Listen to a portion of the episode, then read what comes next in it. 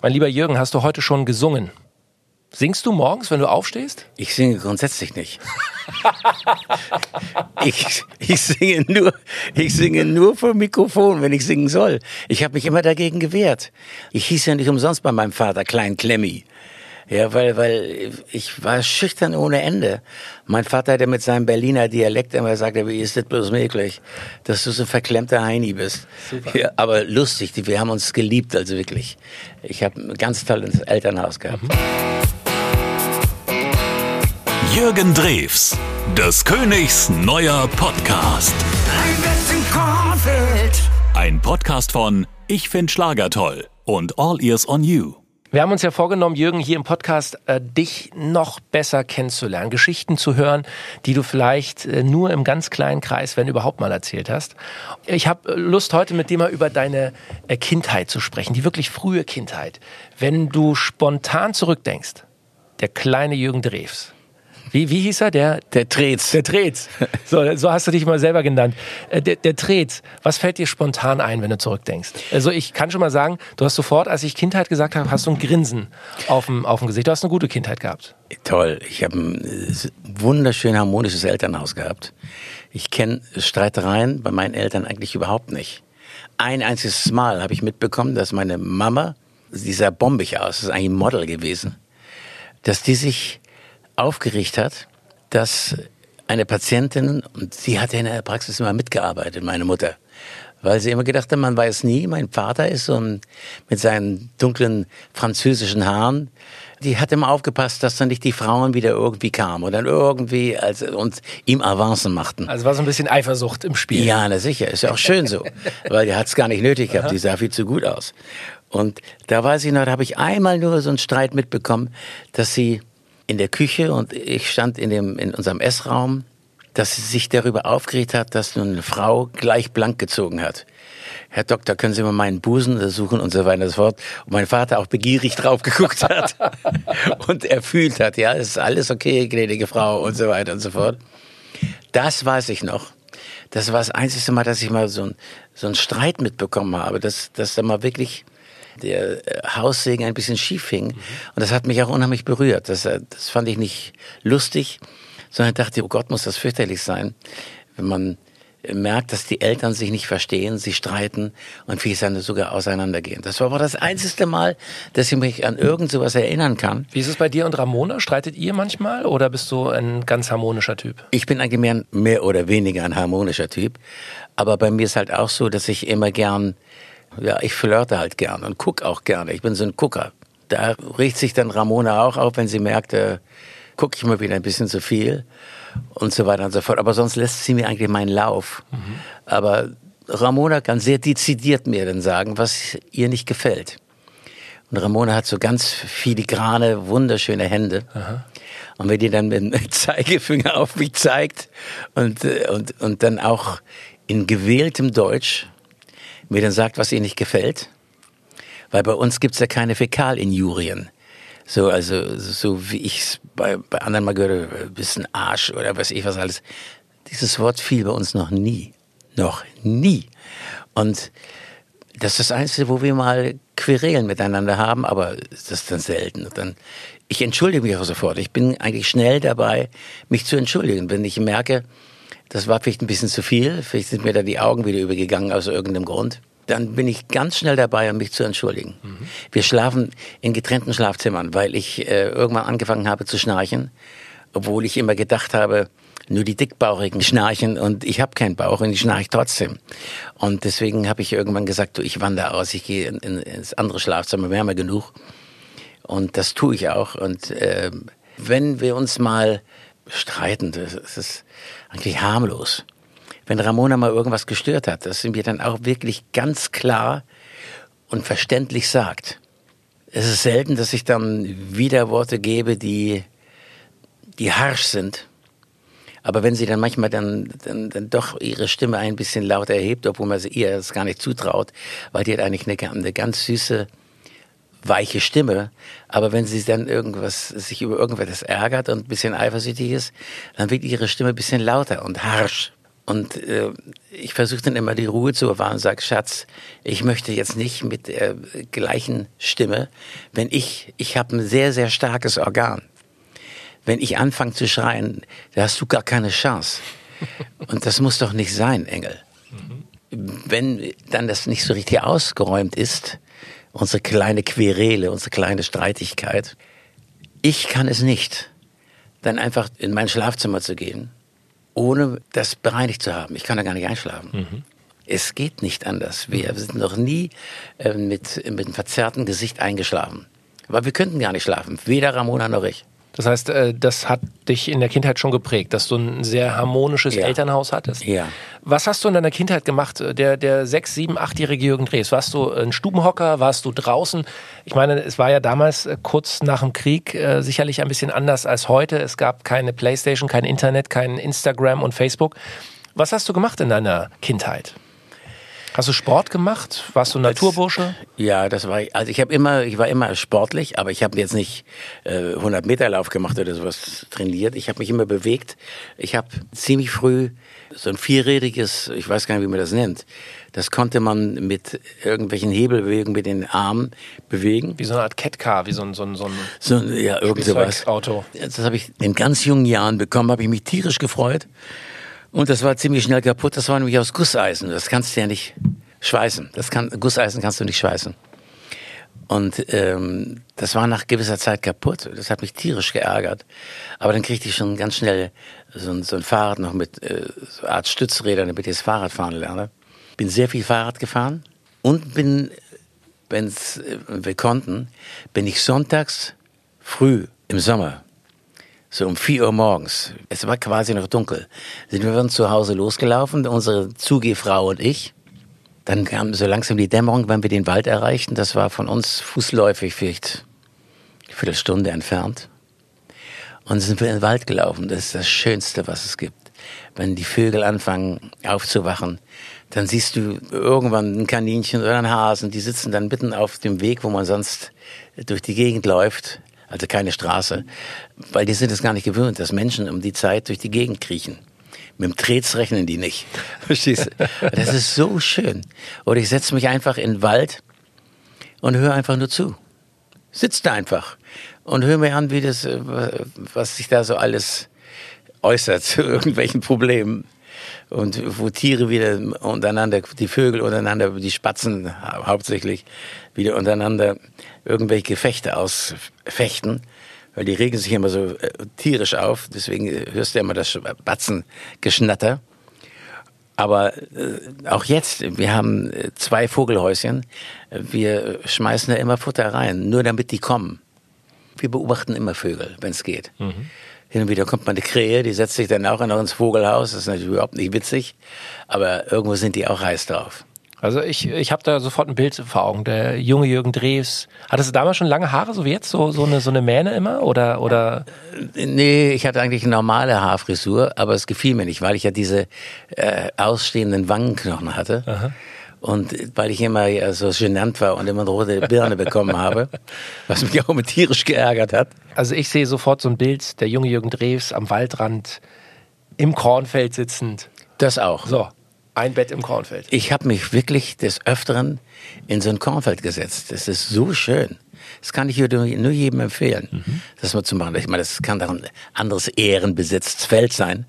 Aber es ist so, das gibt dir so viel Ruhe und du bist so relaxed, das ist so toll. Können wir hier äh, öffentlich über dein schönstes Erlebnis in einem Kornfeld sprechen oder lieber nicht?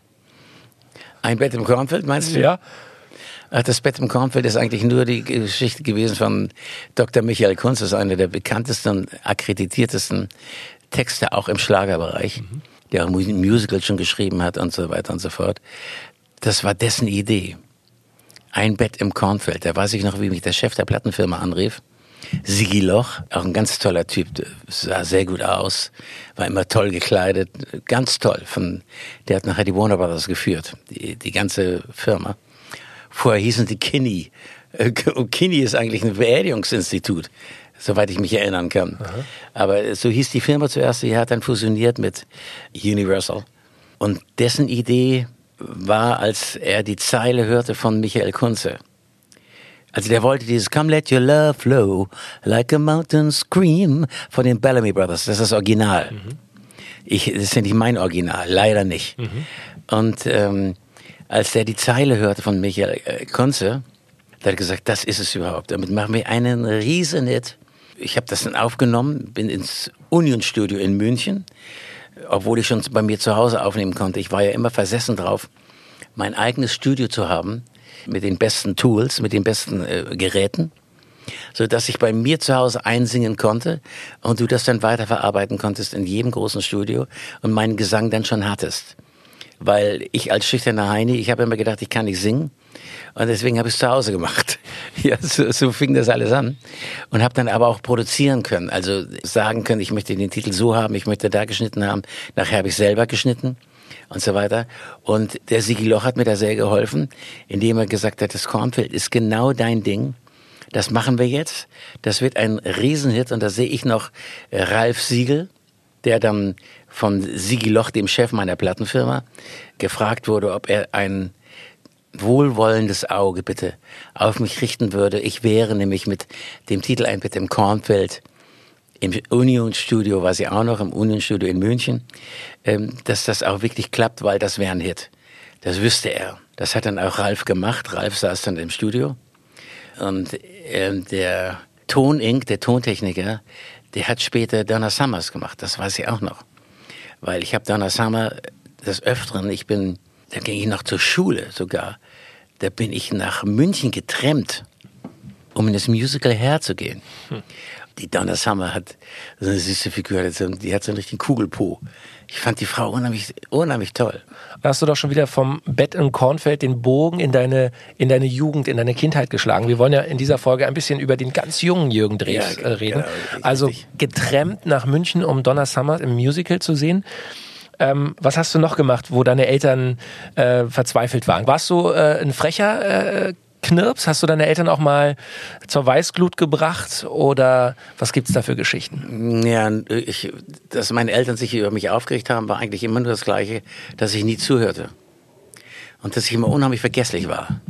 Wenn mich was nicht interessiert, äh, da höre ich einfach nicht zu. Du kannst mir erzählen, was du willst und vergesse auch sofort wieder irgendwas. Oder sagt er, oh, ja, hm, hm, so ein Typ war ich. Oh ja. Weil ich ja, wie gesagt, ein unsicherer Typ bin. Das war das Einzige, wo sie sich mal aufgeregt haben, aber ansonsten war wieder alles okay. Nie in der Schule also, irgendwie mal, äh, also ich kann mir bei mir erinnern, ich habe auch mal, keine Ahnung, ich habe auch mal keinen Bock auf Schule gehabt. Und dann habe ich irgendeinen Quatsch erzählt oder, oder bin mal eine Stunde später hingegangen. Naja, als äh, kein Bock auf Schule, das hatte ich öfter. Das war bei mir normalerweise immer so. Aber es war so, dass ich irgendwann mal ist, ich glaube, mit irgendeinem Fach kam ich nicht zurecht. Und ich wusste, ich musste eine Klassenarbeit schreiben. Mathe. Ja, Mathe sowieso. Ich glaube, ich kann gar nicht mehr subtrahieren. Ich weiß gar nicht mehr, wie das geht. Bin ein unheimlich vergesslicher Typ. Ich habe bei mir ist immer alles auf Durchzug. Das ist fürchterlich. Deswegen ich wiederhole nochmal: ähm, Ich bin nicht dement, sondern ich bin einfach nur vergesslich. Und wenn mich was nicht interessiert, vergesse ich sofort alles. Ja. Und da hatte ich Schiss, in die Schule zu gehen. Ich dachte, bei der Klassenarbeit versage ich total. Äh, habe ich gesagt, Papa, ähm, ich kann da nicht in die Schule, wenn ich da diese Arbeit schreibe. Was erzählst du da wieder in seinem Berliner Dialekt? Nur jeder hin, das schaffst du schon.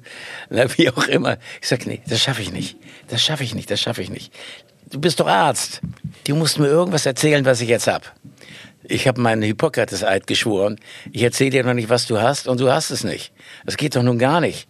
Ähm, da verliere ich meine Approbation. Dann sage ich, ja, mach doch mal eine Ausnahme. Dann sagt er, du, mach dich mal frei. Und dann hat er so an eine Stelle gedrückt, da wo der Blinddarm sitzt. Und sagt, und hat gesagt, tut dir das weh? Sag ich, nee, wieso? Das tut dir jetzt weh. Ich frage nochmal, tut es dir weh? Ja, äh, tut es dir weh? Dann hat er ein bisschen mehr gedrückt. Ich sage, ja, wenn du so drückst, äh, sagt er, und das behalte jetzt mal. Du vergisst ja immer alles. Behalte das mal. Da liegt nämlich der Wurmfortsatz des Darmes, der Appendix. Ja? Man nennt den Blinddarm. Das tut dir jetzt weh. Ich sage, aha, wieso? Du willst doch krank werden. ich lasse dich untersuchen in der Klinik. Ich bin ja Arzt und werde dich einweisen und sage, ja, der hat sehr verschiedene Appendix und wir müssen aufpassen, dass der sich nicht wirklich so entzündet. Das kannst du nicht röntgen. Und dann wirst du halt operiert. Ich sag, was? Sagt er, ja, da musst du durch. Aha. Und dann bin, bin ich wirklich, hat er mich zum, zum Kollegen geschickt, äh, irgendein Professor in Schleswig, in Schleswig-Holstein, gesagt, ja, Herr Dresden, ach, da tut's Ihnen weh. Ich sag, ja. Ja, dann bleiben Sie am besten schon gleich hier. Da können wir so ganz schnell operieren. Und dann lag ich auf dem OP und habe mir den Blinddarm, der völlig intakt war, rausnehmen lassen. Hast du wirklich? Ja, und mein Vater war dabei, hat sich fast totgelacht, weil der Arzt, der Chirurg, mein Vater war ja selber Chirurg immer gewesen, der sah, dass da gar nichts war. Der hat mein Vater so mit erstaunten Augen wohl angeguckt und gesagt, äh, ich sehe nichts. da haben sie mir aber den Appendix, also den Blinddarm rausgenommen, obwohl der völlig in Ordnung war. Seitdem bin ich ein bisschen leichter geworden da und habe eine Narbe. Ziemlich große sogar. Das Ich dachte, die Geschichte geht so zu Ende, dass du dann doch kneifst und äh, noch in die Schule gegangen bist. nee, ich habe nicht gekniffen, ich habe mich aufs OP äh, legen lassen. Also kann man schon sagen, dein Papa hat dir da eine kleine Lektion. Ja, ja, war eigentlich nicht so in seinem Sinne, weil er sagte, ich habe etwas gemacht, was ich habe einen Eid geschworen, den Eid des Hippokrates. Und äh, das ist unmöglich, was ich mache. Ich könnte meine Zulassung als Arzt verlieren. Was ich für dich alles mache, dreht's. Bekloppte.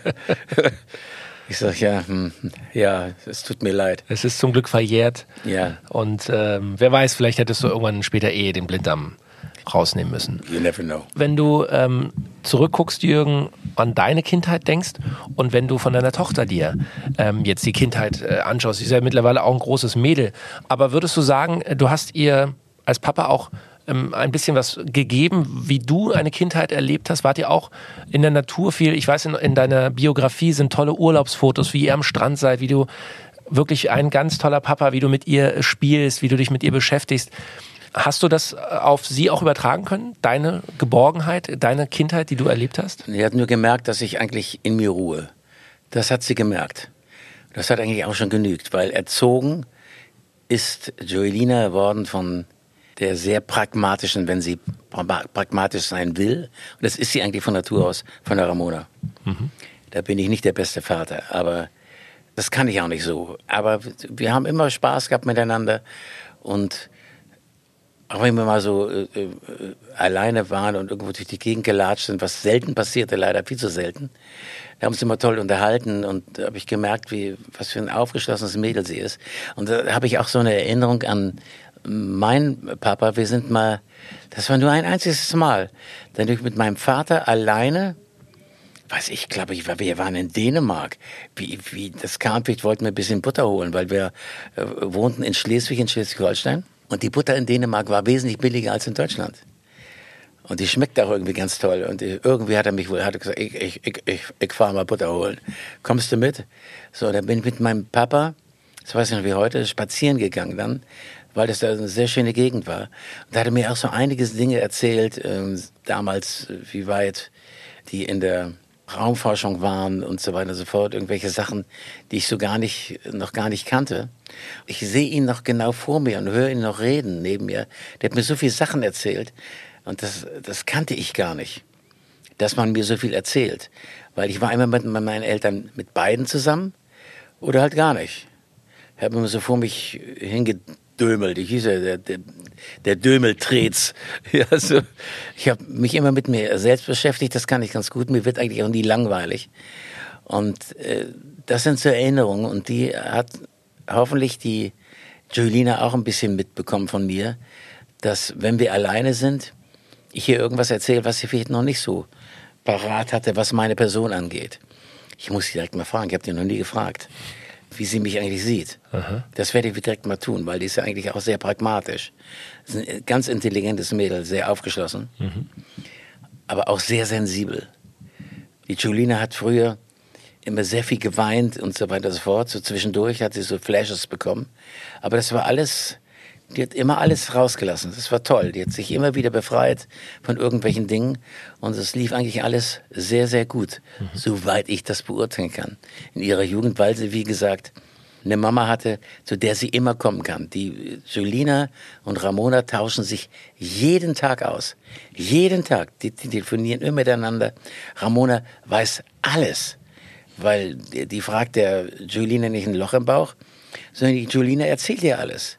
Ob sie Herzschmerz hat und was auch immer. Die intimsten Sachen tauschen die miteinander aus.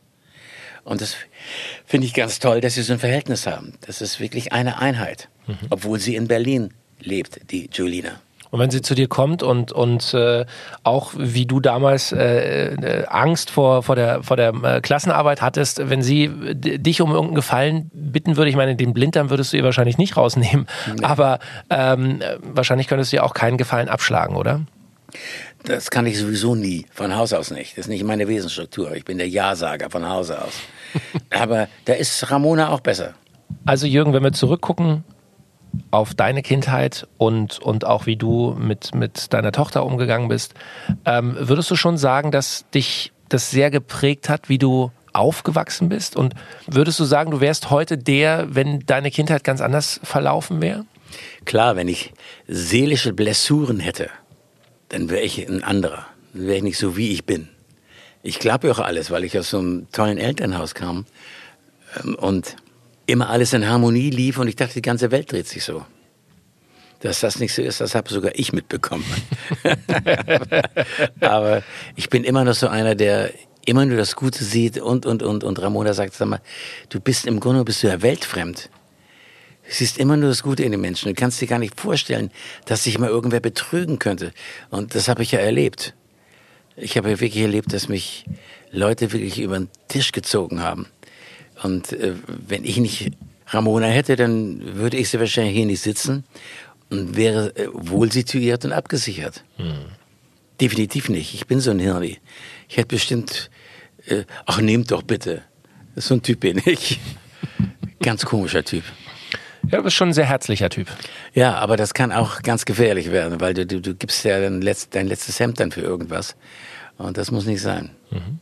Wenn du jungen Eltern was mit auf den Weg geben kannst? Einen Rat, eine Weisheit. Wir wollen ja hier im Podcast ja. auch mal eine Weisheit geben. Was, was wäre das? Vom alten Trezen eine Wahrheit, äh, eine Weisheit. Zuhören, versuchen auf die Gedankengänge des jungen Nachwuchses einzugehen, sehr viel Empathie zeigen, Einfühlungsvermögen haben, sich dazu zwingen, sich nicht irgend, irgendeinen Blödsinn aufzuregen, auch wenn man das zwischendurch tut, immer wieder zurückzuschalten, weil äh, du kannst Kinder so schnell verletzen. Und das vergessen die so schnell nicht. Da darf nie irgendetwas vorkommen, was dann gar nicht, gar nicht mehr wegzuradieren ist.